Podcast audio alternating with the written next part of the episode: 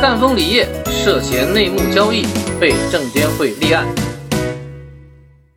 我们今天来看看这家公司啊，就赣锋锂业。呃，这个赣锋锂业呢发布公告称，二零二二年的七月一号收到中国证监会立案的叫立案告知书啊，因为涉嫌 A 股某上市公司股票二级市场的内幕交易啊，根据《中华人民共和国证券法》还有《中华人民共和国的行政处罚法》等相关的法律法规。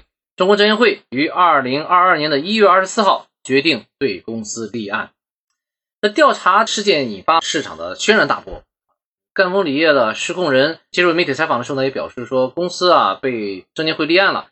主要原因呢是二零二零年的六月份的时候，公司在与叫江特电机洽谈并购事宜的期间，啊，在这个期间啊，购买了江特电机的股票。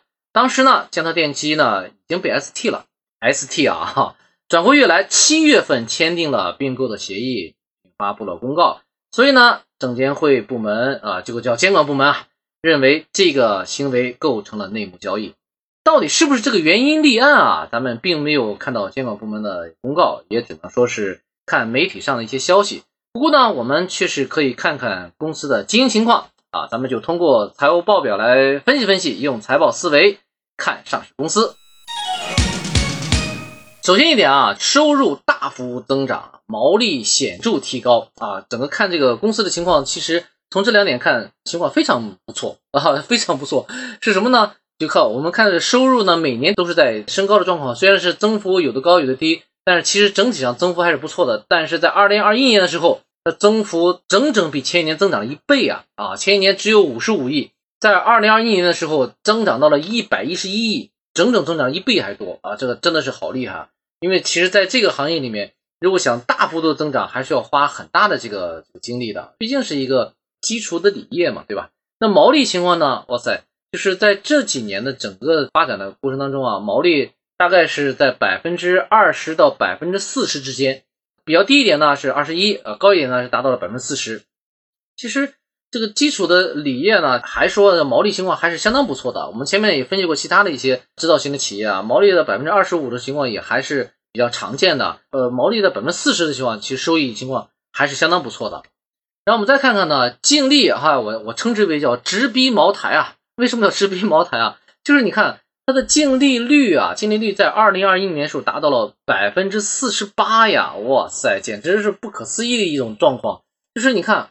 茅台每年的净利润、净利率达到百分之五十左右啊！这个我们都说什么什么股票是很赚钱的时候，叫什么什么毛，什么什么毛啊，就这样子。那我看这个叫赣锋锂业，也是叫赣锋锂业毛啊，也会达到这样的效果。你你说它的净利润达到百分之四十八，将近百分之五十了，就相当了得了，盈利情况非常非常好。包括呢，它股东获利呢，其实也是有相当大的保障啊。你看它最高的时候，在二零一七年的时候，股东的收益达到百分之三十六。二零二一年的时候呢，也达到了百分之二十。其实对于股东的投入来说，还是有很很大的这个保障啊，对吧？这个回报。但是呢，确实有一些问题啊，有些什么问题呢？就是我看到叫收现略显不足啊，收到的现金啊，收现略显不足。我们怎么看呢？就是你看我们前面说了，收入是一百一十亿，对不对？然后呢，现金呢收到了是八十八亿啊，也就是说，距离他的这个收入还是有很大的差距，因为收入是不含税的。现金是含税的，理论上讲，他收到钱收到最好的状况就是收到的现金就比他的收入要大出来那个增值税那部分了啊。所以说，你看一百一十多亿的一个收入，八十八亿的现金还是有有一些差距的。当然，他可能收一些票据啊，收票据其实也代表了现在拿不到现金，对不对？然后呢，它的这个叫现金保障在下降啊，这个也是我们对比过很多家公司呢，也都出现过这种情况。你看，在二零一九年的时候还是很不错的，就是它的经营性净现金比它的净利润大了一点八九倍啊。但是到了二零二一年呢，只有零点四八了。也就是说，其实它的净利润增长的速度远远大于它的经营性净现金的增长速度。这个当然不是什么好事啊，就是因为收现金收的比较迟缓了。我们再看看这个人工费用啊，人工费用其实我们分了几个公司一块做了一个对比啊，什么赣锋锂业啊，叫天齐锂业，什么什么，就是类似于那几个跟锂电池有关的这些公司啊，我们做了一个对比。呃，那这个赣锋锂业呢，它的付现的人工费用占收入比重呢是在百分之五点四，那么其他几家公司呢，有百分之七的，有百分之三的，还有百分之十的啊，这些呢比例都不一样，它算是比较居中的一个位置啊。就是其实呢，整体来说啊，它看的这个人工成本是在下降的，相对它的收入来对比来说是下降的。但是我们从另外一个角度来讲，就是它在二零二一年的时候，它增长了收入增长了一倍，对不对？我们叫是增长了一倍，但是它的这个人工成本呢下降了，应该是两个百分点吧，差不多两个百分点。其实。整体来说，它人工成本还是要有一个大幅度的增长，对吧？然后呢，我们看这个现金储备呢，还是相对比较充足的。我们做了一个指标啊，叫日常支出现金储备的月份大约有多少？这个指标怎么来的呢？就是它的现金存量，呃，看看它整个现金存量在它日常支出的那个现金啊，就是比如说除了购买长期资产以外啊，就是日常支出那个钱大概能存多少时间啊？我们算了算，大概有十二个月。比如说，其实啊，虽然它收现情况不是特别那么的理想，但是它现金存量还是很高的，很不错的啊。就是它现金足够支撑它十二个月的这个这个存量的。那我们再看看它的管理费用的情况啊，管理费用其实是在提升的啊。你看，我们前面也讲过了，它的收入增长一倍，从五十五亿增长到了一百一十亿一亿，对吧？它的这个管理费用呢，由原先的百分之三点一增长了到了百分之四点二。而其实他们的基数不一样，因为二零二零年的这个三点一的基数是五十五亿，对吧？那么二零二一年的基数呢，就变成一百多亿了，啊，一百多亿比例还提高了。那么也就是说，它管理费用其实提升的速度还是蛮高的啊。那销售费用呢，反而是在下降的。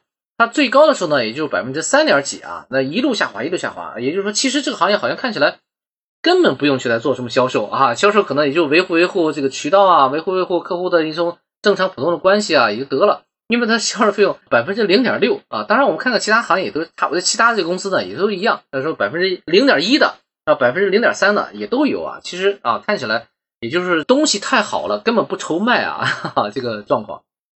我们做一个总结啊，其实我我觉得应该现在分析的话，它是赶上好时候了。就赶上好时候啊，就一定要抓住时机啊，进一步的抢占市场。